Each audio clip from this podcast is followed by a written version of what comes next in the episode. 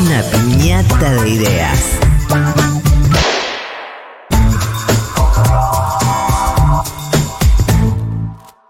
Los viernes hay lado A. Un mundo de sensaciones y noticias internacionales con Juan Manuel Carr en Segurola y Habana.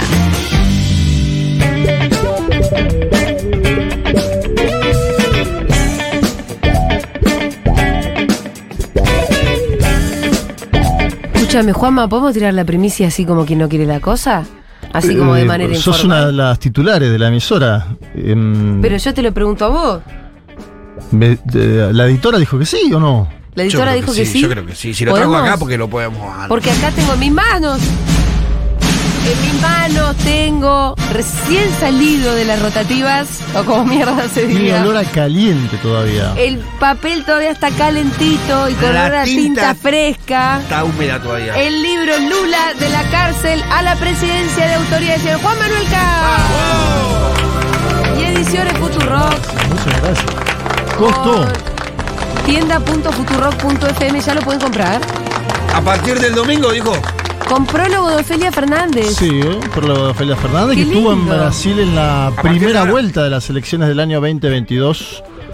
Va a ser una de las presentadoras, Ofelia Fernández, porque lo vamos a lanzar en Junta. Ajá. Muy bien. Ya. Así, así, así. A partir de Sí, ahora se lo pueden comprar, así. dicen, eh, acá en la librería, Y ¿no? bueno, ya de está. este momento ya lo puedes comprar, ya. Lula Juanma, de la cárcel a la muchas gracias. Es re difícil escribir un libro. Es muy complejo escribir un libro, tiene ¿Usted lo muchas ha idas hecho? y vueltas, tenés eh, muchos viajes, tres viajes consecutivos a Brasil el año pasado, entrevistas por Zoom, entrevistas en directo, ir a cubrir más de 20 actos de Lula, juntarse con el entorno de Lula, discutir, debatir, analizar. Esto va desde el 2011, es decir, el día que Lula deja la presidencia, su segunda presidencia, Gran hasta, hasta que asume. Sí. Es decir, es el Lula, entre comillas, en el llano. Son esos 12 años donde Lula siguió activo en la política brasilera, enfrentó problemas eh, judiciales, fue encarcelado injustamente, está largamente detallado en el libro cómo fue el accionar del juez eh, Moro. Y bueno, llegó a la presidencia nuevamente en el año 2022, en unas elecciones donde disputa el balotaje con Jair Mesías Bolsonaro.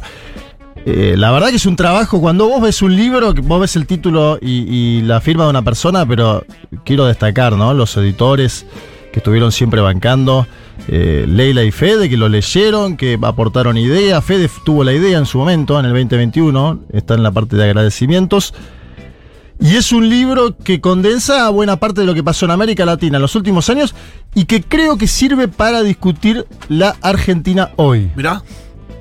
Sí. sirve para discutir Mirá la vos. Argentina hoy Estaba porque pensando en eso. explica un poco cuál fue el proceso de crecimiento electoral político de Jair Mesías Bolsonaro, la detención de Lula, el juzgamiento y la detención y la inhabilitación de Lula que fue clave para esa elección 2018 en la que gana Jair Mesías eh, Bolsonaro.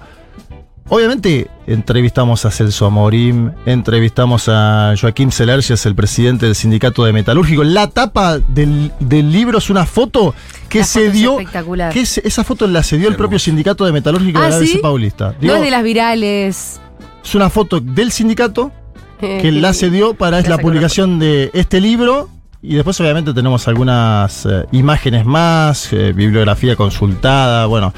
Un laburo largo, ¿eh? Escribir. Muy, muy, muy buen libro. Muy ¿Tenés buena fotos tapa. adentro, no? Ah, sí, hay Sí, fotos. al final hay fotos adentro. Al final hay fotos adentro, hay un apéndice fotográfico también. Buena parte del el, el fotógrafo Adonis Guerra del Sindicato de Metalúrgicos del ABC Paulista está, por ejemplo, el velatorio de Marisa Leticia, la histórica Ah. mujer de Lula, porque el, Ay, sí. el libro transita todo eso, Julita, transita la vida misma. Es las Eh, grandes eh, pérdidas Lo del nieto también. y las grandes conquistas está la parte de la muerte de Artur, su nieto. Está Lula en campaña en el año 2022 en Itaquera, en San Pablo. Está Lula con Dilma en Valle de Angaba- An- An- Angabaú. Ahí estuvimos con Fede ese 20 de agosto de 2022 en el viaje que, que hicimos. Y un Lula que termina con la presidencia y esta semana se conoció con una altísima aceptación. Eh, según la encuesta de IPESP, 55% de las y los brasileños apoyan el gobierno de Lula. Vamos a contar un poco todo esto. Seguramente el día 5 de octubre, cuando se lance formalmente, se presente formalmente, porque el libro está lanzado a partir de este momento, como ustedes dicen, y se Sí. puede conseguir en la página, ¿no? Tienda. punto- Tienda.futurock.fm. Estaba viendo los agradecimientos y la verdad que hay que mencionar especialmente al gran Fede Vázquez, que siempre está detrás Bueno, de él toda tuvo. esta cosa, ¿no? Sí, sí, tu- tuvo la idea. Después, obviamente, hay mucha gente en Brasil que, que, que nos dio una mano. Este mete de Dieguito. Hay mucha, mucha gente en Brasil que nos dio la mano. Yo creo también, eh, Julia, que hay que agradecer la FUTU en general por tomar a la política internacional como lo es, ¿no? Una de las partes principales de la Sí. política local también, ¿no? Y esto lo, esto lo decía el general Perón. La Sí. verdadera política es la política internacional, ¿no? Totalmente. Y esto lo entienden estadistas como Lula. Sí, seguro, olvídate. Y algunos que son de Así, mentes así, más así. pequeñas o se alinean atrás de Estados Unidos o se alinean atrás de Estados Unidos. La, la estrategia del libro es muy sencilla. Es poner una fecha Sí. y contar qué pasó en estilo crónica. Son nueve capítulos. Ajá. El, el prólogo de Ofelia Fernández para mí es, ¿Está bueno el prólogo? digo, es espectacular. Es y una, que Ofelia es otra genia, ¿eh? es una Ofelia. Bueno, los escuchaba, ¿no? Antes con, con el, el debate este sobre la componer una nueva canción. Ofelia. Es de las que componen. No, Ofelia da a entender que se necesita. Que, que la no, no, no hay que quedarse atrapado en la nostalgia también, ¿no? Que creo que es parte de lo que el propio Lula interpretó sobre la política brasilera. Claro, hay una diferencia biológica entre los eh, aqu- aquellos que consumaron el no al ALCA, que es que Néstor Carlos Kirchner y Hugo Chávez ya no están con nosotros. ¡Viva Lula! Lula es el único que permaneció vivo, que sufrió las tempestades como casi ningún otro político en este continente y lo contamos acá. Yo- es, es una vida de película, nosotros solo elegimos 12 años. Fíjate Sí. que es una vida de película. Sí. Porque ahora, si queremos, podemos hacer el Lula. Lula sindicalista. Sí, claro, otro. claro. El Lula de las primeras dos presidencias. Otro. Total. Es Pero acá increíble. hiciste los 12 años de todo ese conflicto. Hicimos los 12 años donde Lula fue em, perseguido judicialmente por eh, principalmente el juez eh, Sergio Moro. Está la discusión de cuánto involucramiento hubo de parte de los Estados Unidos de América. Hay un debate dentro de las fuerzas vivas de Brasil sobre eso. Y bueno, espero que lo disfruten. Escúchame, Juanma, yo me quedo con este ejemplar y un día organizamos una presentación en Segurola, ¿te parece? Cuando vos digas. Podemos invitar a alguien más, lo leemos nosotros el libro. Pero vámonos a Chile. Nos vamos a ir a Chile, dale. Después de esta, este breve, breve adelanto que me pone recontenta, El Juanma, breaking news. El Breaking News, que es el libro de Juan Manuel Carr, Lula de la cárcel a la presidencia. Ustedes ya lo pueden comprar en tienda.futurock barra libros. Bueno, pero vámonos así, a así. Chile porque se cumplieron 50 años del golpe de Estado y en Chile hubo, eh, ¿cómo decirlo? Hubo de todo. Bien. Porque hubo conmemoración, un acto Sí. conmemorativo llevado e impulsado sobre todo desde el gobierno. Ujú. Pero resistencia, pelea, represión. Bueno, tenemos un montón de cosas para repasar, ¿no? Sí, hubo una marcha el día anterior que fue gaseada por los, los carabineros, ¿no? Incluso los carabineros gasearon el propio cementerio donde permanece eh, Salvador Allende, imágenes que circularon bastante. Hay todo un debate, ¿no? Sobre ca- carabineros, cierta autonomía que tiene de los gobiernos, ¿no? Porque pertenece o permanece bajo la esfera del gobierno, del, del Ministerio del Interior, digo, en Chile. Y después hacen lo que quieren. En cierto punto tienen un poderío solitario, ¿no? Podríamos decir. Eh, ¿Sabes que la que vaticinó algo, no vaticinó, pero sí opinó de la situación política en Chile, y me parece que está bueno empezar escuchándola a ella, es la expresidenta Bachelet? Ajá. Porque ella dice que en su momento ella participó de los 40 años. Y dice, y atención con esto, que le parece que en ese momento había una especie de acuerdo más global en No toda la política, hace 10 años atrás, sobre la situación de la última dictadura en Chile. Entonces escuchemos este audio porque por ahí hay algún sonido que también nos trae a la situación política de nuestro país. A ver, Michelle Bachelet. Yo encuentro que está más bien tóxico el ambiente político, ¿no? Y creo que no nos hace bien. No nos- me preocupa, porque siento que hay un retroceso. A mí me tocaron los 40 años, y a los 40 años yo creo que había un cierto acuerdo mucho más global de condena a lo que había pasado. Más allá de que hay gente que había estado, como yo digo, en una vereda y en otra. Pero había un cierto acuerdo fundamental de que la democracia es clave, es fundamental, que tenemos que protegerla, apoyarla, fortalecerla y que nada justifica violaciones de derechos humanos o crímenes de lesa humanidad. Y yo siento que de alguna manera hoy día es, ese compromiso no lo veo tan, du- tan, tan, yo diría, tan fuerte, ¿no? Y entonces en- a los 50 años que debiera ser una cosa que nos uniéramos en torno a estos conceptos que son súper básicos, súper básicos. Bueno, ahí está, ¿no? Bachelet diciendo lo que todos vemos, ¿no? Y que me parece que se traslada otra vez Algo que está pasando por lo menos a nivel regional. Sí, seguro. Yo también, mira, sabes que sobre eso después hay que meterse en otra columna. Lo, lo dejo como picando, ¿no? Más allá de las fuerzas políticas de la extrema derecha, yo creo que hay cierto revival del partido militar de vuelta en algunos Mm. países del continente. Brasil es uno, por ejemplo, y acá contamos cómo Bolsonaro tenía un gabinete militar. Claro, ¿sí? Eh, claro. Fue un gobierno, él es un militar eh, retirado, tenía un vicepresidente militar Hamilton Mourao y después tenía plagado el gabinete de militares. Y así como el caso brasilero, hay otros casos latinoamericanos donde hubo una intervención directa de los militares en la política. Viste que se dice mucho, hablamos del lawfare y está bien hablar del lawfare, pero el lawfare es solo verlo el tema de la justicia. Claro. Y hay de hecho una frase que simplifica bastante que dice, ahora los golpes son judiciales cuando antes eran militares. Ojo, porque puede haber un híbrido ahí, ¿eh? una, doble, una doble consistencia en la América Latina hoy. No digo que vaya a pasar eso en Chile, No, y además. en Argentina ni y en todos Uruguay. los contextos también tienen diferencias y no son menores. Como que en Argentina, de verdad, el poder militar quedó mucho más relegado después de, de los juicios. Sí. Mucho menos que en Brasil, donde los milicos entiendo que nunca se terminan, no, no se fueron ni a la cárcel no, ni a la casa. Hubo algunas comisiones de verdad, pero que funcionaron de forma leve, te diría, comparado con lo que sucedió en la Argentina. Eh, donde en Chile tampoco se jugó a los militares y tampoco hubo un juicio social a Pinochet, que todavía tiene cierta legitimidad en sectores amplios, además de la población. Sí. En Uruguay tampoco, ¿no? Son todos distintos, pero hay cierto que hay la irrupción de una nueva derecha enrarece los climas, como bien decía Bachelet, ¿no? Sí, seguro, Que olvídate. los 50 años fueron mucho más conflictivos que los 40, donde ella entendía que había como más consenso. Yo creo igual que Boric estuvo bien en, en- en estos eventos, que hizo un acto. A ver, fueron Gustavo Petro, Andrés Manuel López Obrador, Luis Arce, el propio La Calle Pau de Uruguay fue, eh, expresidentes como Samper, Mujica, Santos, fueron, estuvieron presentes el lunes, fue importante el evento. De hecho, él mismo dice algo que es interesante para analizar, que no se puede separar el golpe de Estado que le hizo em, Pinochet a Salvador Allende de lo que vino después en Chile, que es una violación de los derechos humanos y que muchas veces cuando se hablaba del modelo chileno, ahora no se habla tanto, pero hasta hace cuatro años en Argentina, las discusiones que daban los, sec- los sectores conservadores era el modelo chileno, miremos que bien le va Chile, el Banco Central, bla, bla, bla. Acordémonos, no fue hace tanto. Pero escuchemos a Gabriel Boric en el 50 aniversario del golpe contra Salvador Allende este lunes.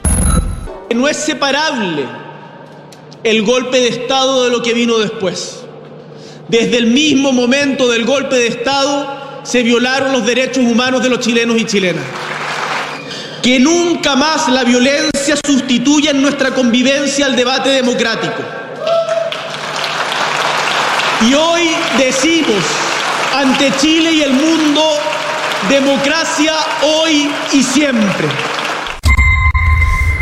Bueno, ahí estaba. A ver, Boric firmó junto a los expresidentes un documento. Y acá nos vamos a meter en algo que tiene un desenlace preocupante y que nos lleva a lo que decía Bachelet. El documento es muy sencillo, se llama Por la Democracia Siempre, lo firmaron Bachelet, Frey, Lagos y Piñera. El- la, la firma de Piñera es, Es interesante. importante. Es interesante porque fue el último presidente del bloque de las derechas, ¿no? Claro. Y se juntó con Gabriel Boric semanas atrás. Pero acá se inscribe en una línea democrática, ¿no? Piñera, Sí. porque otros sectores de su coalición no. Y Ajá. vamos a, ahora vamos a ir a eso. Uno, los- las cuatro premisas del texto. Cuidar y defender la democracia, enfrentar los desafíos de la democracia con más democracia, hacer la- de la defensa de derechos humanos un valor compartido por toda nuestra comunidad. Cuatro, fortalecer los espacios de cooperación entre los estados. Claro, yo decía, Piñera firmó esto, pero después no fue a las actividades, por ejemplo. No hubo, no hubo nadie de la derecha chilena que permaneciera en este evento importante Ajá. que se hizo. Este es el primer dato. Y el segundo dato es que la UDI, uno de los partidos que era parte de la coalición eh, Chile Vamos, que sigue siendo parte de ese ecosistema, podríamos así llamarlo, emitió un comunicado donde dice que la situación que antecedía al golpe, escuchen bien, estaba, comillas, marcada por el odio, la legitimación de la violencia y una severa polarización producida por un sector de la izquierda chilena. Fíjate, ¿eh? Y no solo eso, sino algo más. Y escuchen lo siguiente, ahora vamos a ir a escuchar incluso un propio audio de la UDI. Entre el 70 y el 73, dice la UDI, sobrevino un quiebre social, político e institucional, respecto del cual el 11 de septiembre se transformó en algo inevitable. Algo inevitable, es decir, a Salvador Allende Bueno, casi que, lo- ¿no? Se lo provocó el golpe. Bueno, esto es una interpretación de la historia eh, antojadiza, que no hace parte de los estudios de, bueno, historiadores profe- profesionales, serios, sobre lo que pasó en Chile. Pero escuchen ustedes, porque cuando hablamos de negacionismo a veces decimos que es el negacionismo o la apología de las dictaduras. Escuchen al diputado en funciones, Sergio Bobadilla de la UDI, lo que piensa a 50 años del golpe Allende. Que, que lo que se ha manifestado a través de la carta yo lo comparto. Eh, el pronunciamiento militar era eh, algo inevitable, algo que estaba demandando la inmensa mayoría de los chilenos y en ese sentido yo concluyo de que se producía el pronunciamiento militar o caíamos definitivamente en una dictadura comunista tal cual como la están viviendo los, los cubanos desde hace ya mucho tiempo y en, en- en los últimos años como lo están viviendo los hermanos venezolanos. Diputado, y pero- creo que en esa línea no había otra salida. Pero la dictadura que se vivió en Chile, ¿no la ve como algo cruel también? Como algo que en donde hubo desapariciones. Bueno, y ahí él hacía una pirueta, una voltereta, ¿no? Sobre el final de la pregunta del entrevistador. Eh, ¿Sabes qué le contestó Gabriel Boric y la hija de Allende? Ajá. Ahora vamos a escuchar otro audio de la hija de Allende. Pero la hija de Allende, Isabel Es Allende, senadora, ¿no? es eh, diputada. Ah. Entiendo que diputada, bueno, ahora lo chequeamos. Ella ella hizo política activamente, después tenemos parte de la historia porque eh, es de las últimas personas que ve al padre, Julita, cuando Sí. eh, ella va a visitar al padre a la moneda y el padre en un momento le dice, andate, antes de que empiecen los bombardeos, andate, le dice. Em, escuchamos porque los dos, tanto Isabel Allende como Boris, le contestan a la UDI y a este negacionismo a la chilena. A ver. De manera insólita, se busca tergiversar los hechos y de culpar a la unidad popular y al presidente Allende del golpe de Estado. Nos revelamos cuando nos dicen que no había otra alternativa. Por supuesto que había otra alternativa. Y el día de mañana, cuando vivamos otra crisis, siempre va a haber otra alternativa que implique más democracia y no menos. Bien, ahí estaba senadora Isabel Allende Bussi, como bien decía Julia Mengolini, y eh, el presidente Gabriel Boric, los dos contestándole a la UDI. Vamos a las partes más Que emotivas Hay que de la- aclarar sí. que no es la escritora bestseller. Bueno, se confundió Gustavo Petro, no sé si sabías. Ah, ¿en serio? Gustavo Petro tiró un tuit eh, abrazando a Isabel Allende en la política Sí. y dice: Estoy acá con Isabel Allende, hija de Salvador Allende y una de las mejores escritoras latinoamericanas. Pero ¿cómo no vas a y chequear? después no tuvo que eliminar. Pero ¿cómo Entonces- no vas a chequear? Che, ¿será la hija? Entonces Uno abajo- se pregunta y dice, Pero Petro tiene algunos otros quilombitos ahí. No, No, pero- papi. pero es que ahí debe haber sido habido o un, o un CM que no chequeó. No, no, fue él. ¿Qué? ¿Te das cuenta que es él por cómo ¿Ah, sí? escribe el, el texto? ¿Te acuerdas cuando Pero ¿cómo Alberto tuiteaba a Alberto? chequear? Sí, claro. que Bueno, por eso, Alberto Era muy albertiano ese tuit. Claro, y, y pará, y abajo le contestan con muchas bromas. Sí. Entonces ponen a Petro con Francia Márquez y ponen acá con la hija de García Márquez, Claro. Francia. Ay, no. Ay, qué boludo. ¿Cómo, cómo quedas como un boludo en un segundo? Porque, mm, porque Isabel, la, la escritora, Sí. ella dice tener un parentesco con Salvador. Bueno, De no- sobrino, no sé qué Yo cosa. no lo sé cuál es el parentesco, lo que digo, vos- eh, Petro se tiró de cabeza. No, Petro, No, no. No había agua, no había agua en la pileta. Vamos ahora sí, eh, lo, lo último, y ya vamos finalizando esta columna.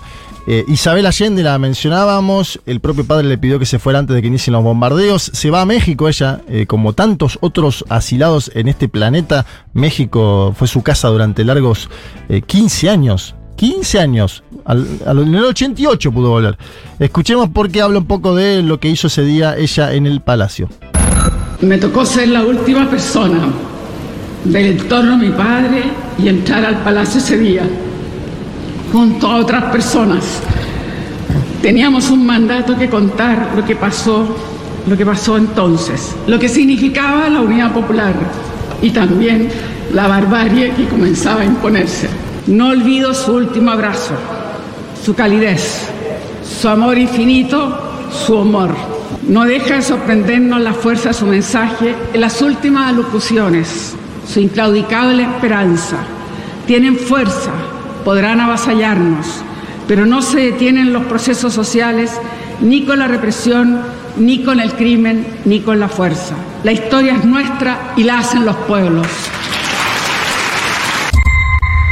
Bien, ahí estaba, ¿no? Mencionando aquel famoso discurso de su propio padre. Y me quiero ir escuchando, primero vamos a dar un, un- un contexto.